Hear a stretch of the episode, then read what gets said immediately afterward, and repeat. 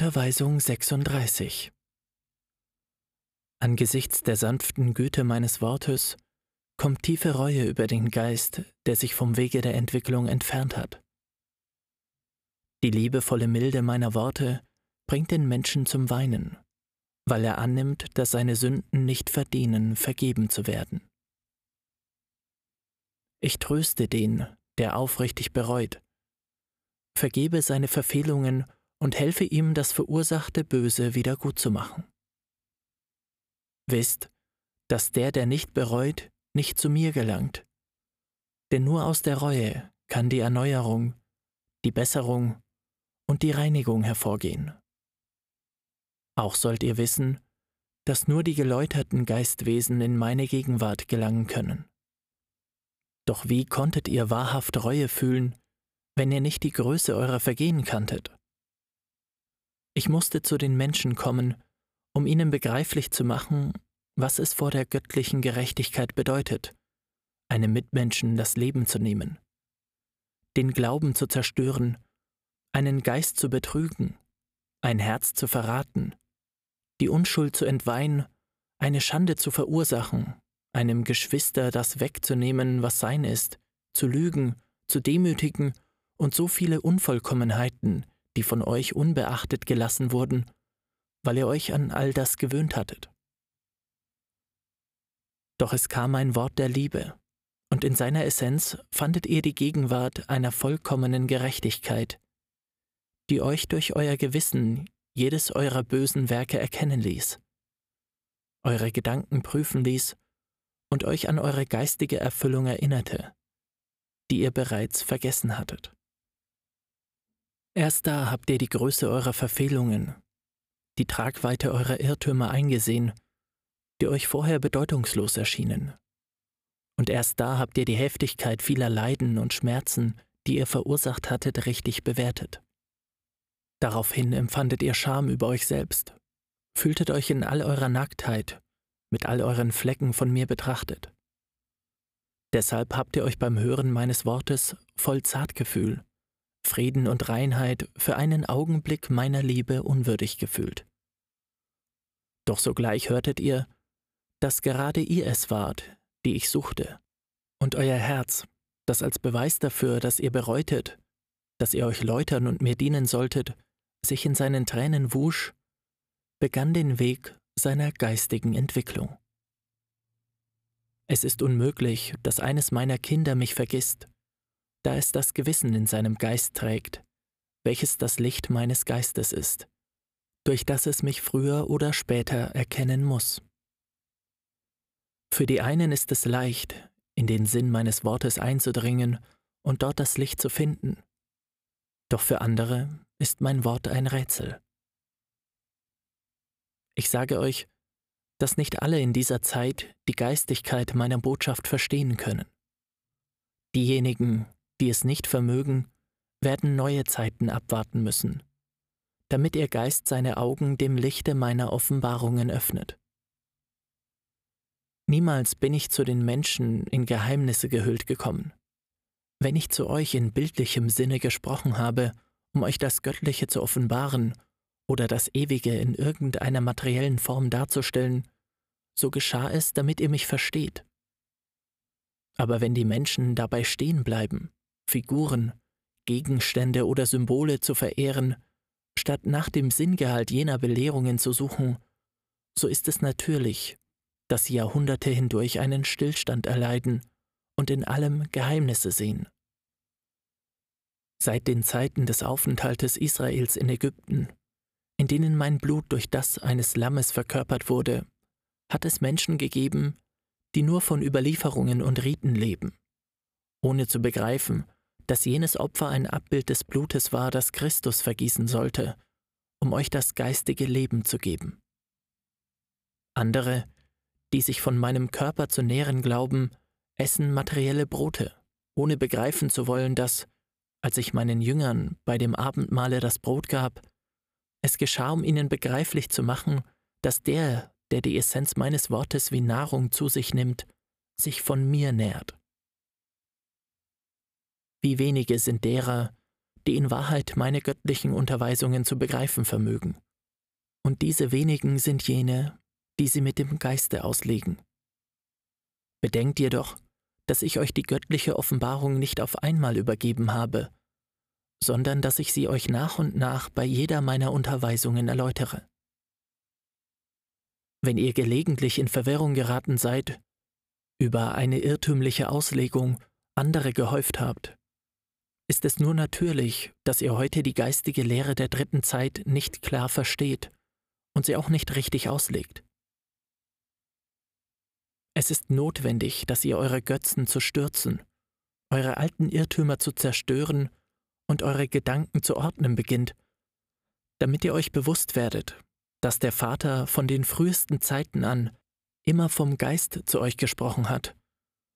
Und wenn er auch häufig materielle Bilder gebraucht hat, um euch zu lehren, er immer auf das geistige Leben Bezug genommen hat. Erwacht aus eurem Schlummer, Menschen, Lasst euren Geist mein Wort erforschen. Denn wahrlich, ich sage euch, wenn ihr eine meiner Unterweisungen gut studiert und sie versteht, werdet ihr zur Essenz meiner Offenbarungen vorgedrungen sein. Erinnert euch an die Unterweisung, in der ich euch sagte, bittet, bittet auf das euch gegeben werde. Heute sage ich euch, lernt zu bitten. Wenn ich euch jetzt sage, dass ihr bitten lernen müsst, dann geschieht es, weil euer Bitten früher unvollständig und selbstsüchtig war. Ihr dachtet nur daran für euch oder eure Angehörigen zu bitten. Meine Unterweisung von heute sagt euch, dass ihr lernen müsst, den Kummer anderer mitzufühlen. Erlebt und empfindet die Schmerzen und Leiden eurer Nächsten, die Missgeschicke, die eure Geschwister peinigen. Ihr müsst jenen begreifen lernen, der im Verborgenen eine Wunde trägt, und die Leiden jener fühlen lernen, die ihr, weil sie ferne sind, nicht sehen könnt. Unter den letzteren müsst ihr an die denken, die in anderen Völkern und Nationen zu Hause sind, jene, die sich in anderen Welten oder im Jenseits aufhalten. Fürchtet euch nicht, wenn ihr eines Tages euch selbst vergesst und nur noch an die anderen denkt, denn ihr werdet nichts einbüßen. Wisst, wer für die anderen betet, tut es für sich selbst. Wie viel Freude bereitet ihr meinem Geiste, wenn ich sehe, dass ihr eure Gedanken auf der Suche nach eurem Vater erhebt. Ich lasse euch meine Gegenwart fühlen und überflute euch mit Frieden. Sucht mich, sprecht mit mir Macht euch nichts daraus, dass eure Gedanken zu unbeholfen sind, um eure Bitte auszudrücken. Ich werde sie zu verstehen wissen. Sprecht zu mir mit dem Vertrauen, mit dem man mit seinem Vater spricht. Vertraut mir eure Klagen an, wie ihr es bei eurem besten Freunde tun würdet. Fragt mich, was ihr nicht wisst, alles, was euch unbekannt ist, und ich werde zu euch mit dem Worte des Meisters sprechen. Aber betet, damit ihr in jenem gesegneten Augenblick, in welchem euer Geist sich zu mir erhebt, das Licht, die Kraft, den Segen und den Frieden empfangt, den euch euer Vater gewährt. Viele Offenbarungen mittels des Gebets halte ich noch in der Zukunft für den Geist bereit. Vervollkommnet euch bei dieser Kundgabe, und ihr werdet fähig werden, in euren Bitten Vollkommenheit zu erreichen. Das heißt, ihr werdet lernen zu bitten. Wenn euer Geist sich im geistigen Tal einfindet, um von seinem Aufenthalt und seinen Werken auf Erden Rechenschaft abzulegen, so wird das, wonach ich euch am meisten frage, all das sein, was ihr zugunsten eurer Geschwister erbeten und getan habt dann werdet ihr euch meines Wortes an diesem Tag erinnern. Das Ende eines Zeitalters und der Beginn eines neuen hat diese Krise und dieses Chaos, das ihr erleidet, veranlasst. Es ist das Gleiche, was einem Schwerkranken widerfährt, wenn die Genesung naht. Es hat mehr den Anschein, dass der Tod gekommen ist. Je größer diese Krise in der Menschheit ist, desto größer wird hernach ihre Gesundheit sein Wahrlich, ich sage euch, so wird es sein. Und ich habe es euch schon seit Jahrtausenden angekündigt. Jetzt müsst ihr euch zurüsten, euch im Glauben stärken und euch zum Kampf bereit machen. Euch, die ihr dies Wort häufig hört, sage ich, wacht und betet. Denn für alle kommt eine Zeit großer Drangsal, eine Zeit, in der den Menschen weder all ihre Macht, ihr Gold, noch ihre Gelehrsamkeit nützen werden, um die Schwere der göttlichen Gerechtigkeit abzuschwächen. In jenen Tagen werdet ihr Zeugen von Geschehnissen sein, welche den Stolzen und den sich großdünkenden widersinnig und unlogisch erscheinen werden. Denn es wird der Fall eintreten, dass die Gelehrten sich an die wenden werden, die sie für unwissend gehalten haben, dass die Reichen und Mächtigen die Bedürftigen aufsuchen werden, weil bei ihnen mehr Verständnis und Gleichmut gegenüber den Prüfungen vorhanden sein wird, mehr Nächstenliebe und mehr geistige Reichtümer. Einige sagen mir in ihrem Herzen, Meister, ich musste nicht erst auf diese Zeiten des Schmerzes, die du ankündigst, warten, denn mein ganzes Leben bestand aus leidvollen Prüfungen. Darauf sage ich euch, selig seid ihr, die ihr euch im Leiden gestellt habt. Denn wenn diese Tage kommen, werdet ihr nicht mehr weinen und stattdessen denen Mut und Trost spenden können, die solche Bedrängnis nicht kannten. Wahrlich, ich sage euch, wenn die Mehrheit der Menschen heute den Kelch des Leidens trinkt, so deshalb, weil der Soldat nur im Kampfe gestellt wird. Und ich sage euch, dass der Endkampf, die große Schlacht näher rückt. Verschließt eure Augen und eure Ohren in jenen Augenblicken nicht vor dem Schmerz eurer Geschwister und versucht auch nicht, euch vor dem Tod zu verstecken. Denn wahrlich, ich sage euch, wo die Menschen mit geringem oder fehlendem Glauben das Ende sehen, dort wird der Anfang sein. Wo sie den Tod zu sehen glauben, wird das Leben sein. Denn ich werde gegenwärtig sein, um euch mit meiner Liebe zu bedecken und euch zu helfen, in jene Welt einzugehen, die ihr wiederherstellen sollt. Ich mache euch im Voraus auf alles aufmerksam, damit euch nichts überrascht sucht nach den Mitteln, um die anderen zu warnen und sie zur Vorbereitung zum Gebet, zur Besserung und zum Wachen zu ermahnen. Erinnert euch daran, dass ich das Wort des Vaters bin, dass die göttliche Essenz, die ihr in diesem Wort empfangt, Licht von diesem Schöpfergeist ist, dass ich in jedem von euch einen Teil meines Geistes gelassen habe. Doch wenn ihr die Armut seht, welche die Schar umgibt, die mir jetzt zuhört, und die Bescheidenheit des Raumes, in dem ihr euch versammelt, fragt ihr mich im stillen, Meister, warum erwähltest du dir für deine Kundgebung in dieser Zeit nicht einen jener großen Tempel oder eine der großen Kirchen, wo dir reiche Altäre und feierliche Zeremonien hätten dargeboten werden können, die deiner würdig sind?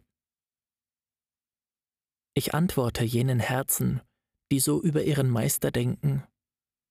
Nicht die Menschen waren es, die mich zu dieser Armut hergebracht haben. Ich selbst habe mir für meine Kundgebung die bescheidene Wohnung in dem armen Vorort eurer Stadt ausgesucht, um euch damit begreiflich zu machen, dass es nicht der materielle Tribut oder die äußerlichen Opfergaben sind, die ich bei euch suche, sondern im Gegenteil. Ich bin gerade darum zurückgekehrt, um noch einmal Demut zu predigen, damit ihr in ihr Vergeistigung findet. Ich verschmähe alles, was menschliche Eitelkeit und menschlicher Prunk ist, denn zu meinem Geist gelangt nur, was geistig ist, was edel und hochherzig ist, das Reine und Ewige. Erinnert euch, dass ich der Frau aus Samaria sagte, Gott ist Geist, und die ihn anbeten, müssen ihn im Geist und in der Wahrheit anbeten. Sucht mich im Unendlichen, im Reinen, und dort werdet ihr mich finden. Von den materiellen Opfergaben, welche die Menschheit mir darbringt, nehme ich nur die gute Absicht entgegen, wenn diese in Wahrheit gut ist, denn nicht immer kommt in einer Gabe eine hochherzige und edle Absicht zum Ausdruck. Wie oft bieten mir die Menschen ihr Opfer an, um ihre Übeltaten zu verdecken oder um dafür etwas von mir zu verlangen. Darum sage ich euch, dass der Friede des Geistes nicht käuflich ist, dass eure dunklen Flecken nicht durch materiellen Reichtum abgewaschen werden, auch wenn ihr mir den größten Schatz anbieten könntet.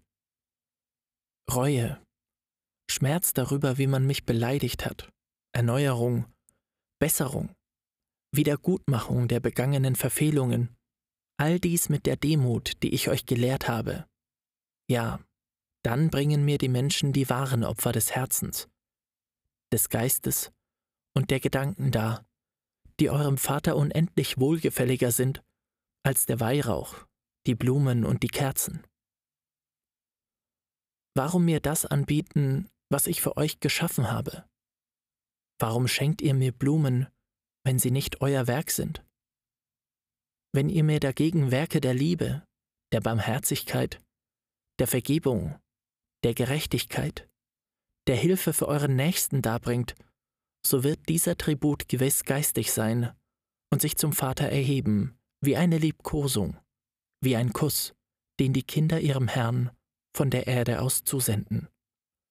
Meine Kundgebung durch den menschlichen Verstand ist schlicht und einfach, wie auch die Form, in der ich mich ausdrücke. Dennoch lässt sie euch erzittern, und ihr begreift eine Vergangenheit, die euer Geist bereits kennt. Und sie lässt euch die Ereignisse, die der Zukunft angehören, klar sehen. Deshalb bleibt ihr hingerissen, solange ihr mir zuhört.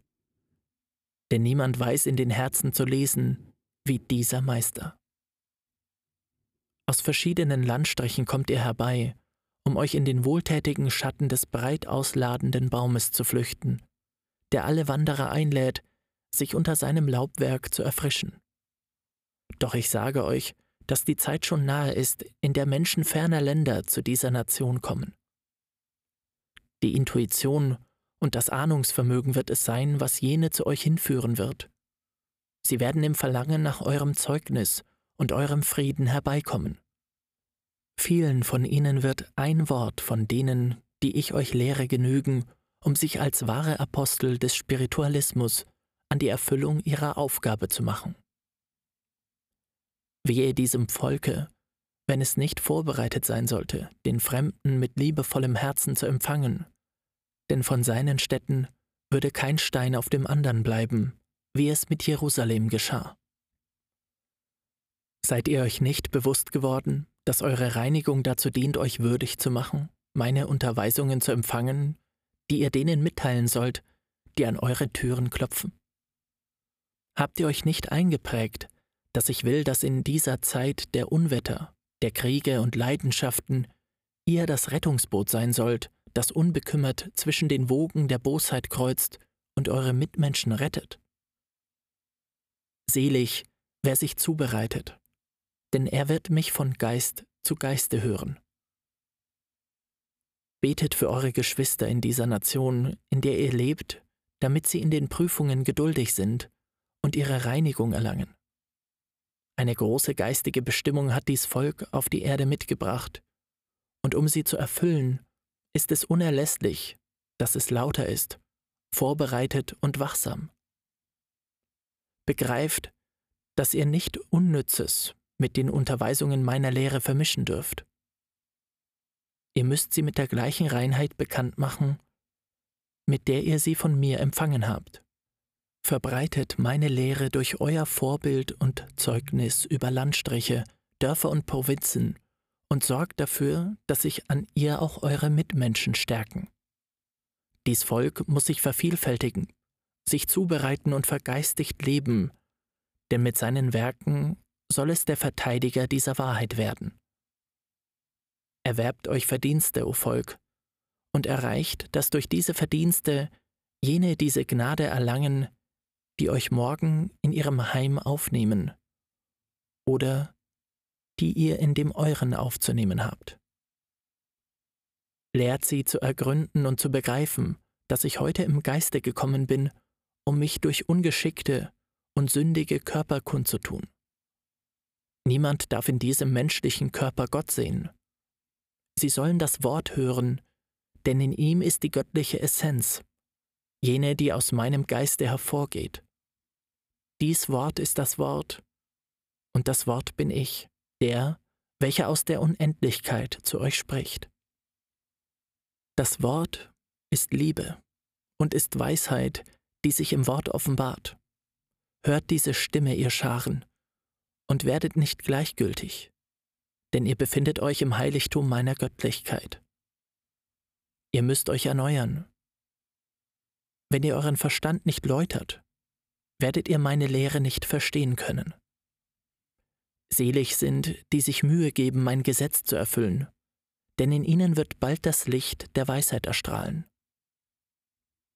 Gesegnet sei, wer für die Vervollkommnung seines Geistes kämpft, denn er hat sich vom höchsten Ideal inspirieren lassen, das ein Kind Gottes erreichen kann.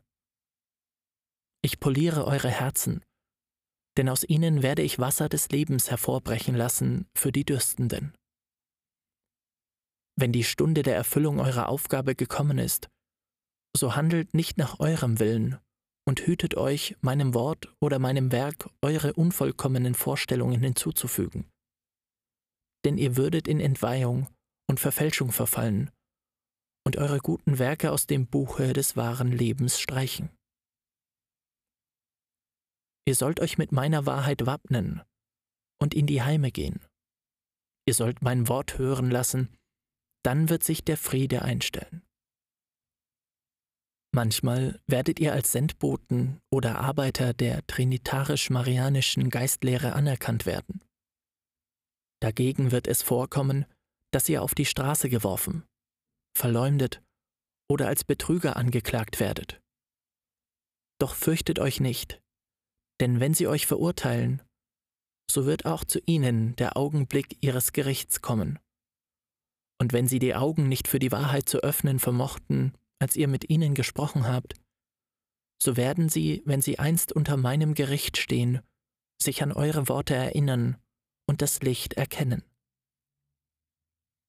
Wenn der Geist irgendeines großen Sünders sich von diesem materiellen Leben löst, um in das geistige Tal einzugehen, ist er erstaunt, festzustellen, dass die Hölle, wie er sie sich vorstellte, nicht existiert und dass das Feuer, von dem man ihm in vergangenen Zeiten erzählte, nichts anderes als die geistige Auswirkung seiner Werke ist.